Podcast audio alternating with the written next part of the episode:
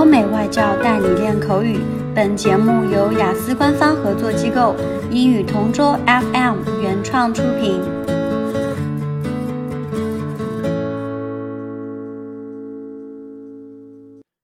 This is English Partner Topic Answers recording. For further information, please visit our website englishpartner.taobao.com. Describe a time that you wore a type of clothes for a special occasion. Gown. It is not a tradition in China that we have a promenade, or in short, a prom. However, since I study in an international school, we have this event on a yearly basis, and it is what every high school student on my campus looks forward to before the school year ends. It is a semi formal dance or gathering of students near to the end of their senior year. Since it is fast approaching, the Student Council announced the theme for this year's promenade to be Mardi Gras. When I heard this theme, I immediately thought of the words fun and festive because this is a parade of celebration before the season of Lent. This is my last year in high school, so I want my dress to be eye catching as well as the center of attention. The possible colors for the theme are purple, green, gold, and red. Since my friend Layla is an aspiring stylist, I asked for her advice. We went to the mall and we found a gown. It was a long, red, and sexy gown. Layla wasn't satisfied, so she decided to add more details to it by accessorizing it with red and gold sequins to make the gown glimmer.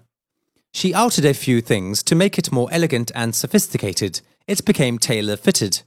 When prom night finally came, I was so ecstatic because of the wonderful compliments I received. My classmates asked where I bought my gown, and I proudly said my friend handmade it.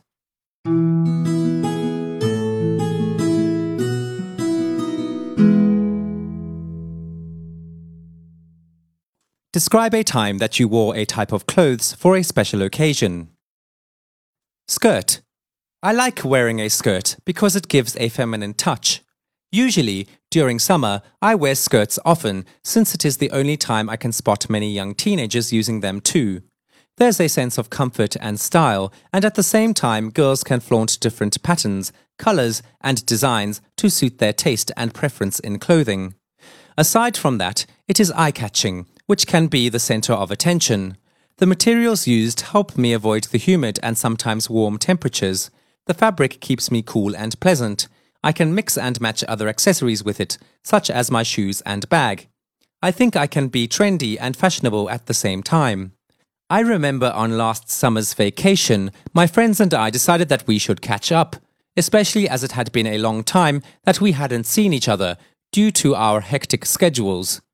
We agreed that we should have a girls' night out. When we arrived at the meeting place, we were all wearing skirts, and everyone noticed that mine was unique. It was a printed boho with multiple colors and animal patterns, which I bought from a fancy souvenir shop when I went traveling with my family in Thailand a few years ago. It was a bit pricey, but definitely worth it, since the materials used were of high quality and it never goes out of style. I was so excited because I never realized that it would become the latest trend during that summer. I felt it was the star of the night since they all appreciated and adored my outfit.